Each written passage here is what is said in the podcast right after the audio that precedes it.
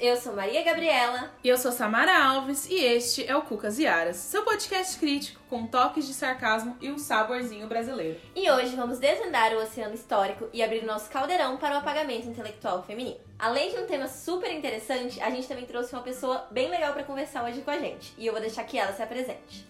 Olá, gente. Meu nome é Maria Eduarda Brasileiro Lopes. Sou de Maceió, Alagoas e estudo Direito na PUC Campinas e Ciências Sociais na Unicamp. Sou estagiária criminal da Defensoria Pública do Estado de São Paulo e estudo com a Gabi e com a Samara na PUC. Nos últimos episódios, temos reforçado que existe um conhecimento hegemônico e eurocêntrico, branco, cis, hétero de classe alta, que nega a qualidade do conhecimento produzido pelas camadas que não fazem parte do padrão colonialista. Foi esse domínio colonial que permitiu a alguns definirem a si mesmos como possuidores do conhecimento válido e verdadeiro, e a outros como destituídos de conhecimento. Deste modo, as múltiplas tradições indígenas, africanas, asiáticas, muçulmanas, hindus, entre outras, sofreram um longo processo de deslegitimação no âmbito da modernidade colonial. Isso também vai ocorrer dentro de uma mesma comunidade com pessoas que são mais ou menos adequadas à hegemonia. A indústria cultural vem tendo um forte papel na manutenção dessa questão, porque ela é responsável por difundir um conhecimento hegemônico fato que foi disseminado com mais intensidade com o advento da globalização, numa situação em que a produção cultural adota também a forma de mercadoria. O sistema capitalista toma o conhecimento e a cultura como mercadorias e vende conhecimento hegemônico, é algo que é considerado a massa. O não hegemônico vira cult ou alternativo, é vendido por um preço mais caro e também atinge menos camadas. E assim a máquina fica presa ao que é imposto. O famoso hypezinho. Com isso, surgem as tendências ao apagamento do que não faz parte dessa massa. E hoje vamos focar nesse ato, o ato de apagar os conhecimentos não hegemônicos, como se eles não fossem válidos ou verdadeiros. Esse é o que tem sido chamado apagamento intelectual dos conhecimentos não hegemônicos. Lembrando que esse apagamento é sistemático, porque é interessante o sistema para sua manutenção, a concentração de conhecimento na mão de poucos que o mantêm e apoiam. Esse apagamento também vai se dar quando você retira de uma pessoa o conhecimento que ela produziu porque ela não se encaixa aquele padrão, coloca ele como responsabilidade de uma outra pessoa que seria mais enquadrada. E é exatamente isso que a gente vai começar a verificar que ocorreu em muitas das formas de conhecimento que a gente conhece hoje. É uma questão interessante nessa questão de você tirar de uma pessoa a produção que ela fez. É como muitas vezes as mulheres intelectuais que trabalharam, que produziram dentro da história, elas são vistas como além do seu tempo, como para frente do seu tempo. E dentro de uma produção intelectual não tem nada pior para uma mulher do que ser à frente do seu tempo, porque isso mostra que ela não está enquadrada em nenhum tipo de produção. Pela regra do pensamento hegemônico, o penso logo duvido, duvido logo existe de Descartes não é válido a todos, pois nem todos são capazes de pensar, Logo, eles são inexistentes frente à sociedade. Então você apaga não só o conhecimento dessa pessoa, mas a sua própria existência. Uma das prováveis razões para o apagamento reside no fato desses pensadores serem acusados de produzir um conhecimento dotado de posicionamento, ou seja, comprometido com a enunciação política do lugar de onde se produz o conhecimento. E aí eu trago um, um trecho da Lélia Gonzalez. É importante ressaltar que emoção, a subjetividade e outras atribuições dadas ao nosso discurso não implicam na renúncia à razão, mas ao contrário, no modo de torná-la mais concreta, mais humana e menos abstrata ou e ou metafísica. Trata-se, no nosso caso, de uma outra razão, que é exatamente o que a gente já vem tratando da questão da importância do cientista construir seu conhecimento observando seu lugar e as incidências que tem dentro do seu lugar de fala. As experiências de cada um, elas não devem ser ignoradas por uma suposta neutralidade, mas elas devem ser consideradas a construção do conhecimento. E é justamente esse posicionamento que, na verdade, não ignora a razão, muito pelo contrário, soma a experiência à razão, que acaba sendo apagado. Para isso, para saber mais sobre esse assunto, você tem que assistir o nosso episódio sobre academiquez. Importante ressaltar que o apagamento foi sendo evidencializado com o crescimento do movimento negro, que observou que sua cultura vem sendo apagada e embranquecida pelo conhecimento hegemônico. Mas a sua observância se dá quanto a todas as hierarquias estruturantes sociais existentes, raça, gênero, classe, sexualidade, etc. E nesses âmbitos também já vinha sido denunciada pelos movimentos sociais. Na atualidade, tem-se cada vez mais o crescimento do pensamento não hegemônico pela ampliação da luta dos movimentos sociais dos segmentos marginalizados funda-se a concepção da epistemologia decolonial e, com ela, a ânsia pela reparação aos apagamentos causados. Surgem os novos pensadores do passado, que ao seu tempo foram desvalorizados e por inúmeras vezes tiveram seus conhecimentos atribuídos às pessoas que se enquadravam ao perfil de um produtor de conhecimento pelo pensamento hegemônico. E veremos que, muitas vezes, Isso vai se dar mesmo em relação a um conhecimento que foge à massa hegemônica. Mesmo sendo contrário e crítico ao sistema, ele é atribuído a uma pessoa que seria sistematicamente mais capaz de produzir conhecimento. A própria luta pelo sistema, muitas vezes, vai ter essas amarras sistemáticas que são impostas pelo próprio sistema. E às vezes, até quem recebe, né, os louros por esse conhecimento, não tinha intenção de apagar. É realmente uma coisa muito intrínseca. A pessoa não tem a, a, a ideia de, nossa, vou roubar a ideia daquela outra.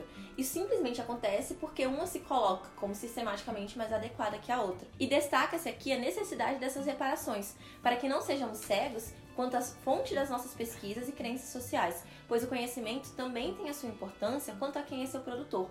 Lembrando que não acreditamos aqui nessa ciência neutra, e por isso tem que, tem que se haver a valorização do cientista. E dentro do âmbito do apagamento intelectual, cortado por muitos estruturantes sociais, que vem de todo esse arcabouço que a Maria Gabriela acabou de descrever, a gente não pode deixar de notar a questão de gênero em tudo isso. E que isso vai gerar um apagamento histórico da mulher. Então aqui a gente não tá nem falando da mulher enquanto figura produtora de conhecimento, e sim enquanto um indivíduo inserido na história. Isso porque a mulher ela circulou em espaços privados, ou seja, as mulheres elas não estão presentes ou se estão presentes estão caladas nos espaços públicos. Nesse início, o movimento está começando a sua articulação, e a Virginia Woolf desenvolve muito de seus textos pensando nessa chave, entre a soleira da porta de casa, a ponte que liga a vida privada à pública, algo inexistente na época. E apesar de ser um movimento muito incipiente ainda, e a gente nem vai falar como um movimento estruturado de fe feminista, mas sim como um movimento de mulheres, que ainda assim está começando a pensar a diferença e onde a diferença está localizada. Tem muitas críticas, muitos textos da Virginia Woolf, então temos que levar em consideração esse início do movimento e da onde que ele estava encontrando a diferença. E era exatamente nessa questão da mulher não ter uma vida pública, ela sempre estava cerceada a vida privada. Tanto que, para a intelectual, a diferença reside na questão das mulheres não terem acesso ao dinheiro, como se o simples acesso fosse mudar as coisas, deixando de pensar em muitos aspectos, como o fato da igualdade é algo ilusório dentro do capitalismo. Mas, voltando ao tema, a Pierrot conta, né, na introdução do seu livro As Mulheres ou os Silêncios da História, silêncio era ao mesmo tempo disciplina do mundo das famílias e dos corpos, regra política, social, familiar e pessoal. A mulher foi apagada da história, não houve esforço para construir uma historiografia que conte a história das mulheres, pois escrever pensar sobre isso seria levar uma mulher a sério, algo que daria de alguma forma uma valorização da mulher face ao homem, colocando-os em um mesmo patamar. Mas como que a mulher se insere na história? O movimento de mulheres começa a reivindicar questões que não relacionadas à sua inserção na história, mas que acabam influenciando diretamente no aparecimento das mulheres na história. Por exemplo, nos anos 70 e 80, com o movimento da libertação de mulheres. E vale lembrar que esse é um movimento que, apesar de ter sido evidenciado nessa época, já tem sido observado há muito tempo. Por exemplo, quando a gente falou lá no episódio 1, Fogo no Feudinho, da luta pelas mulheres em serem reconhecidas como gente em uma sociedade que as taxavam como bruxas na Idade Média, meio que se perpetua com a luta das mulheres tentando ser notadas enquanto indivíduos dotados de, do mínimo conhecimento ou até do conhecimento científico e serem prestigiadas por isso. Essa historiografia construída por mulheres e para mulheres e sobre mulheres foi diretamente influenciada pela entrada de mulheres nas universidades, que é a chamada feminização da universidade, que elas vão ingressar não só como alunas, mas futuramente como professoras. E com a entrada dessas mulheres nas universidades, começou-se a questionar os grandes paradigmas explicativos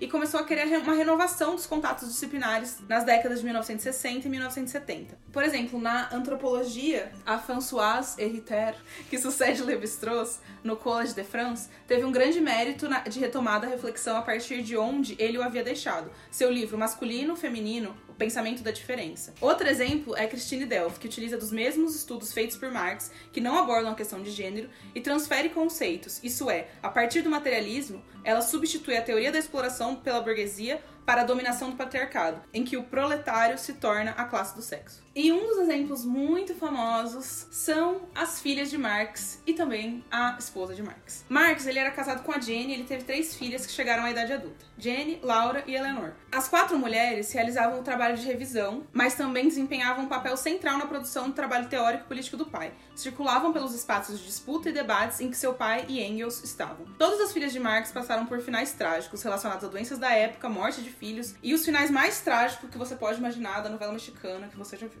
Apesar de tudo isso e do não reconhecimento dessas mulheres no trabalho de Marx, as quatro foram autores importantes para o seu tempo. Tinham clara noção do cenário político, econômico e social, construíram junto ao pai Engels ideias precisas com um compromisso social e político importantíssimos para épocas que impactam ainda hoje os estudos atuais. E é muito o que a Duda falou, né? Como é importante, essas mulheres só conseguiram construir esse conhecimento, principalmente quando a gente está pensando em Marx, a gente está pensando em materialismo, porque elas estavam inseridas em seu tempo, tinham consciência de seu tempo e fizeram estudos a partir das vivências inseridas dentro daquele tempo e daquele espaço. Um outro marcante exemplo desse fenômeno de apagamento é o caso de Marianne Weber, nascida em 1870 na Alemanha e esposa do grande sociólogo Max Weber. Importante começar destacando que não haveria esse grandioso Max Weber sem o árduo esforço de Marianne, que após a morte do marido dedicou o resto de sua vida para seus escritos, sendo seu trabalho essencial para a consagração intelectual do sociólogo, que não publicava livros desde o final do século XIX. Marianne foi responsável pela organização edição e publicação de diversos livros do marido, entre eles uma de suas principais obras, Economia e Sociedade, bem como organizou e publicou uma série de volumes que reuniu textos dispersos do autor, como seus ensaios sobre a metodologia. Todo esse esforço incansável de Marianne permitiu a formação de um conjunto organizado e acessível da obra de Max Weber, o que até então não existia, e foi graças a isso que Weber se tornou a referência sociológica que ele é. Antes da morte do marido e de sua dedicação quase exclusiva à sua obra, Marianne dedicou-se a estudos em filosofia, economia política e história. Entrou na luta política em favor da libertação, da tutela econômica matrimonial, do sufrágio universal e da garantia da proteção legal a mães desamparadas, tendo fundado, em 1894, um escritório de apoio a mães solteiras. Além disso, ela atuou na Liga Alemã em prol dos direitos das mulheres e participou ativamente das discussões quanto à reforma do Código Civil alemão, que até então não abarcava suas demandas de emancipação da mulher, e sim perpetuava a dependência financeira e doméstica delas. Que é exatamente isso que a Virginia vai falar nos textos dela, né? Que essa questão de apesar de você viver numa casa, você ter uma condição social alta, o problema para ela naquela época que estava pensando a questão de gênero era aonde residia a diferença para ela era no fato dela não ter, deter o dinheiro. Então, na visão dela, uma mulher que era trabalhadora, proletariada, era livre porque ela tinha dinheiro. Um outro ponto importante na obra da Virginia Woolf, que também se relaciona a esse tópico, é como ela defendia a necessidade das mulheres matarem o que ela chamava de anjo da casa, que seria uma espécie de duplo da socialização feminina, na qual a figura da mulher estava relacionada a uma figura de altruísmo, de humildade, de docilidade. E para ela era fundamental promover essa morte desse anjo da casa para quebrar as pontes que ligavam o mundo privado da residência ao mundo da vida pública. E é muito importante a gente perceber que nesse momento histórico a gente vai ter uma bipolarização da vida das mulheres. E se de um lado você tem essas mulheres brancas e de classes mais abastadas que ficavam sujeitas ao lar, do outro, você tinha as proletárias também brancas, mas principalmente as mulheres pretas, que sempre tiveram que sair de suas casas para trabalhar, e também, né, as mulheres pretas em específico, em relação aos trabalhos de cuidado. E hoje a gente tem isso no fato de que a grande maioria das empregadas são mulheres pretas. Só que esse fato de você sempre forçar essas mulheres menos abastadas e pretas a saírem de casa para trabalhar, não exime ela das responsabilidades para com o lar. Além de saírem para trabalhar, elas têm também que cuidar dos seus lares. E às vezes isso gera com que elas tenham que cuidar de dois lares. O lar de outra pessoa, que é pela qual elas são responsáveis em seu trabalho produtivo, e o lar delas, pelo qual elas são responsáveis em seu trabalho reprodutivo. Isso que a Gabi falou tem muito a ver também com o que a gente chama de modelo de delegação que vai tratar do uso que mulheres de classe média fazem do trabalho de outras mulheres. No caso brasileiro, como a Gabi falou, geralmente mulheres negras. E elas fazem uso desse modelo de delegação para construir suas carreiras, delegando as atividades domésticas e do cuidado, mas sem deixar de sentir a carga mental por essa supervisão e a culpa pelo exercício de um cuidado não padrão. Voltando à história da Marianne Weber, ela também desenvolveu um profundo interesse no estudo do desenvolvimento jurídico da condição de mãe e esposa ao longo da história. E entre seus mais de 70 artigos e nove livros publicados, destaca-se a sua abordagem sobre o casamento. Em sua obra Autoridade e Autonomia no Casamento, ela vai reafirmar a instituição matrimonial como uma instituição que era capaz de prover a libertação da mulher, em contraponto com a intensa existência de leis para ampliar o poder patriarcal. E desse modo ela vai passar a analisar a reação histórica contra tal domínio. Em relação ao domínio patriarcal, a questão fundamental era analisar como e se limites à dominação do marido estavam previstos legalmente. E nesse ponto, ela vai defender o uso do próprio direito para a proteção das mulheres contra tais arbitrariedades. Assim, se o patriarcado poderia ser descrito como uma constante histórica, o direito poderia se mostrar como uma ferramenta capaz de conter a dominação masculina. E desse modo, a Marianne nos permite enxergar possibilidades para deslegitimação daquilo que seu marido apontou como um exemplo clássico da chamada dominação tradicional, qual seja a família patriarcal. Assim, a sociologia weberiana de Marianne cria o ideal de parceria, baseado na coexistência das liberdades na vida conjugal, a partir da defesa da existência de condições jurídicas para a posição da mulher como igualmente digna no casamento. E aqui a autora vai começar a tratar de temas de absoluta atualidade para nós, como por exemplo, ela vai defender a adoção do chamado princípio da presunção da paternidade e o consequente dever de pagamento da pensão. Ela defende ainda a nulidade do casamento em caso de ausência do livre consentimento da mulher, bem como a equiparação dos direitos da filha em relação ao filho. Marianne defendia ainda a importância da emancipação financeira e doméstica do feminino, chamando atenção para a existência de contribuições não reconhecidas da mulher no enriquecimento do homem, que só era capaz de adquirir riqueza graças ao seu trabalho doméstico invisível.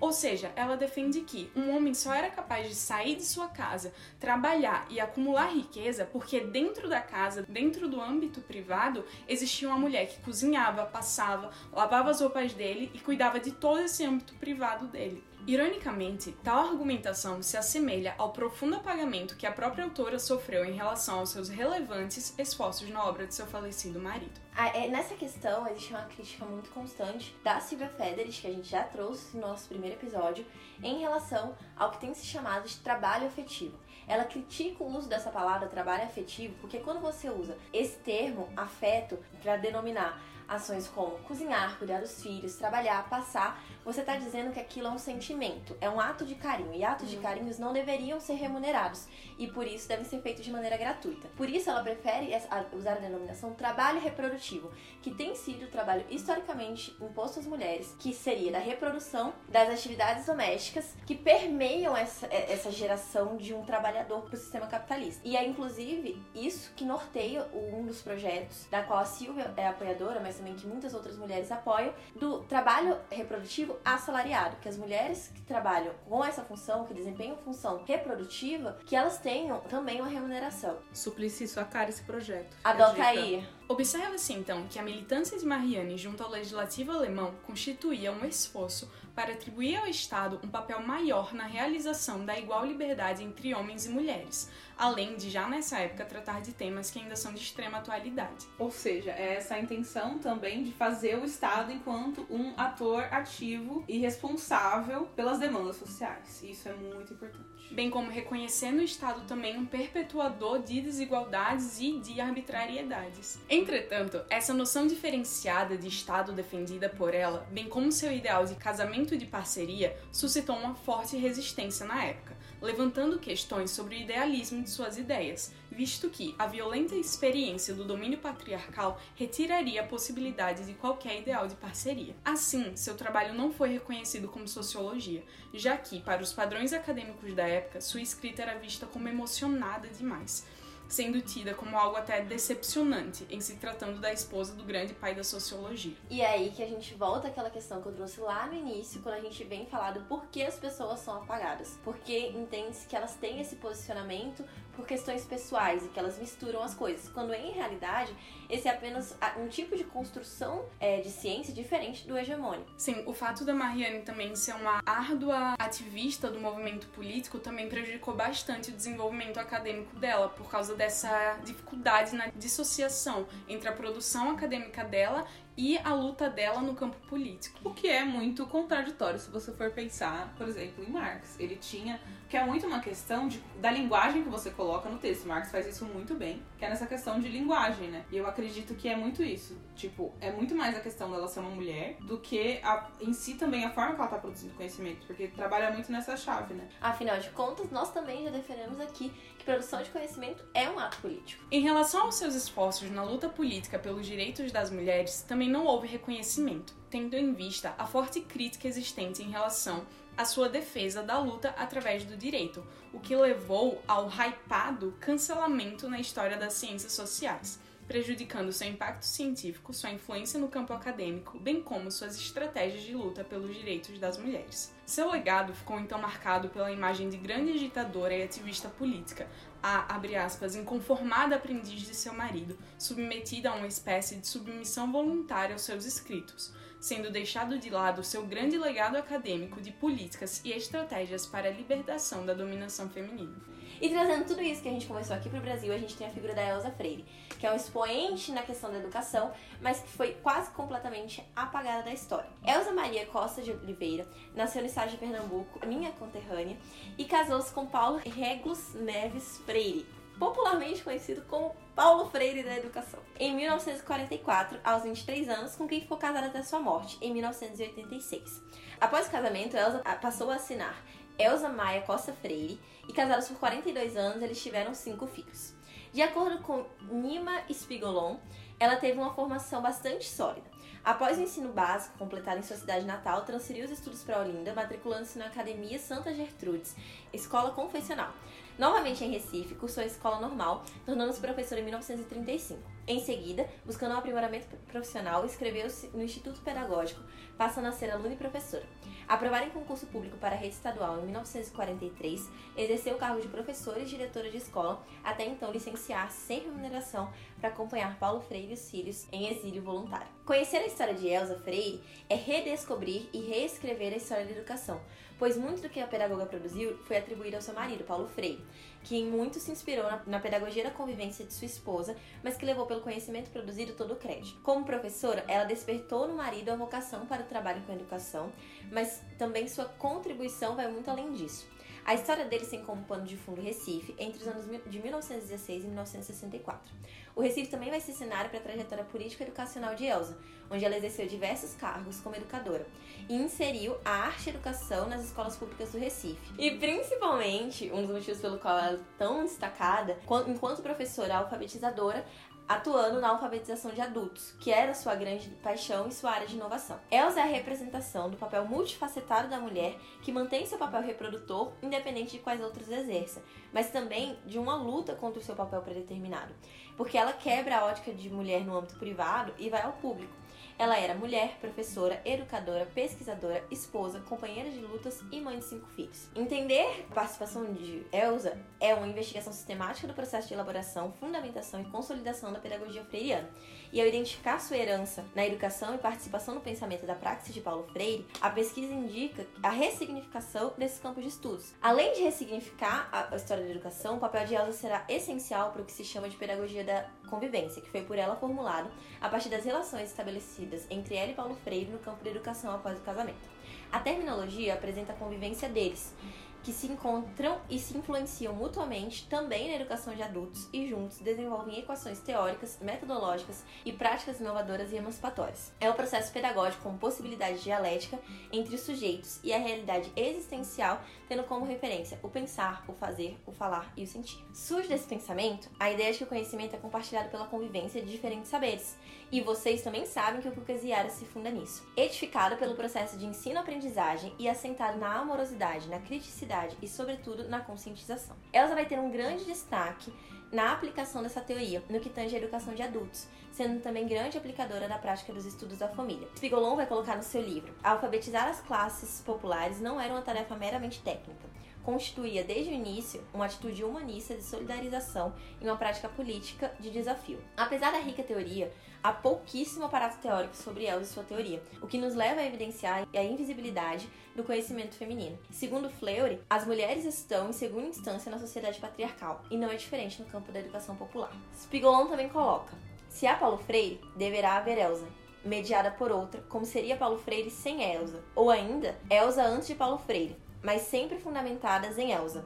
Ou seja, temos aí a coautora do método Paulo Freire, que é chamada unicamente de Paulo Freire, que não tem reconhecido a sua coautoria. Eu acho que é importante destacar nesse ponto a proximidade da história da Elsa com a Marianne, porque do mesmo jeito que se há Paulo Freire deverá haver Elsa, do mesmo jeito que se há Max Weber, é apenas porque havia Marianne Weber. Assim como aconteceu na história de Marx, onde Marx fundou e desenvolveu seus estudos graças a uma revisão vigorosa das suas filhas e da sua esposa. Mas não só isso, mas como também elas estavam produzindo conhecimento junto dele, pensando junto dele, pensando para além da, da academia e da crítica aos economistas da época, mas também para o movimento político, né? Portanto, Elsa e Paulo Freire, e não apenas Paulo Freire, foram pioneiros como pensadores da educação emancipatória, pois em se falar de freire, temos que pensar em ambos os freires. E como dito por Rita de Cássia Fraga Machado, assim vamos reafirmando a presença visível das mulheres nas elaborações intelectuais e na produção de conhecimento no campo da educação, mais ainda no campo da educação popular.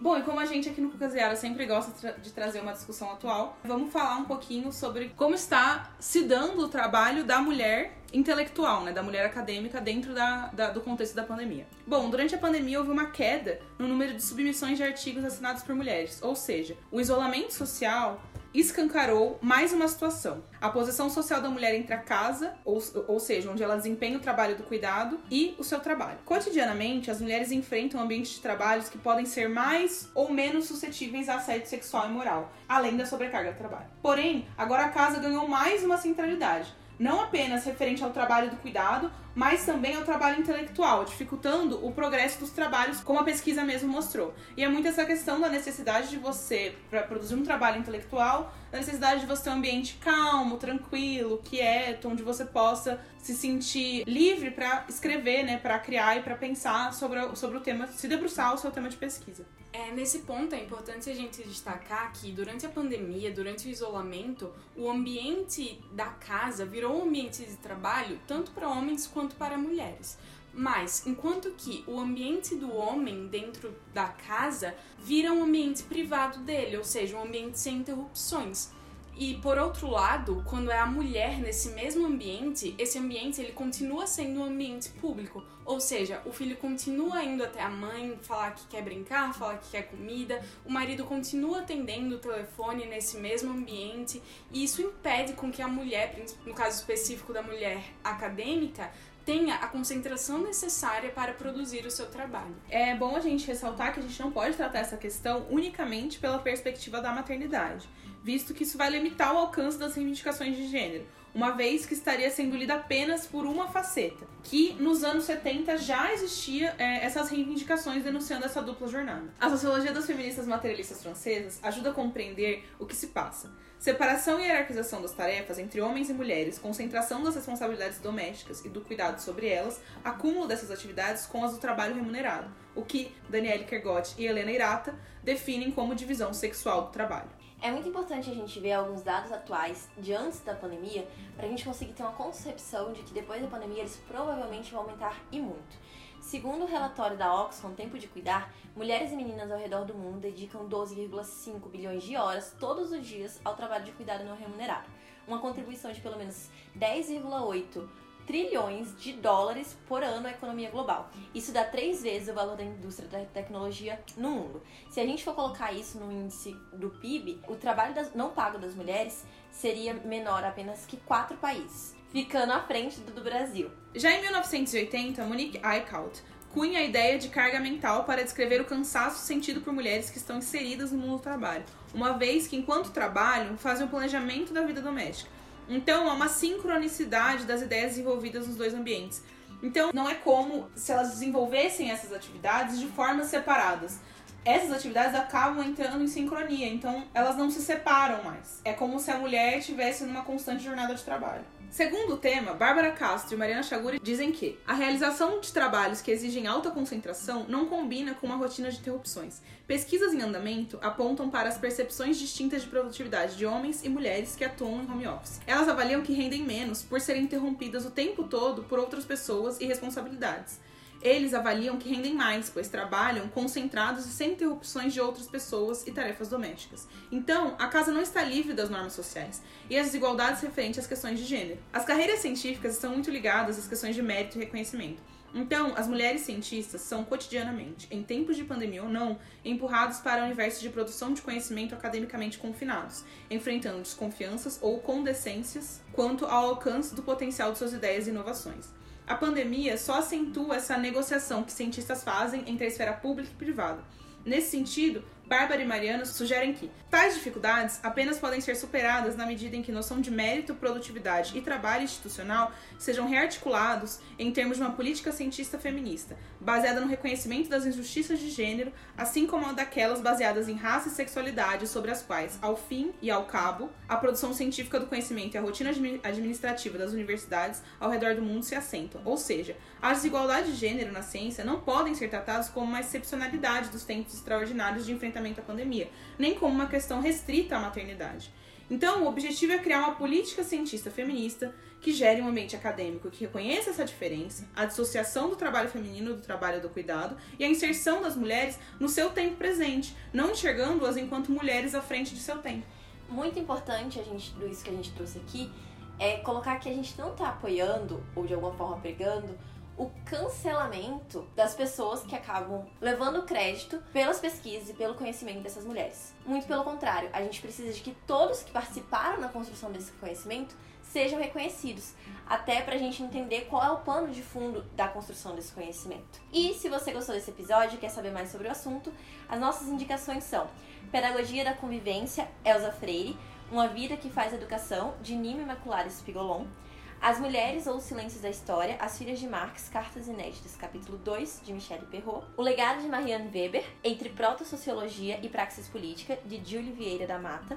Um Tempo Só para Si, Gênero, Pandemia e uma Política Científica Feminista, por Bárbara Castro e Mariana Chaguri para a entrevista de Ciências Sociais Dados. E se você gostou desses assuntos e quer saber mais dados sobre a questão do trabalho doméstico e trabalho reprodutivo, eu indico o relatório Tempo de Cuidar da Oxfam, que é lançado todo ano, mais atual foi lançado agora no começo de 2020, e a página do Laboratório de Inovação Social em Tempos de Pandemia, comumente chamado de Think Olga, e eles têm inclusive uma aba apenas sobre economia do cuidado. Agradecemos também a presença da Duda, que enriqueceu o nosso podcast hoje e foi muito bom gravar com você. Muito obrigada, Gabi, muito obrigada, Samara. Foi ótimo tratar desse assunto tão importante, tão pouco falado com vocês. Então é isso, durmam com essa. Beijo beijos e até o próximo Cucas e Aras.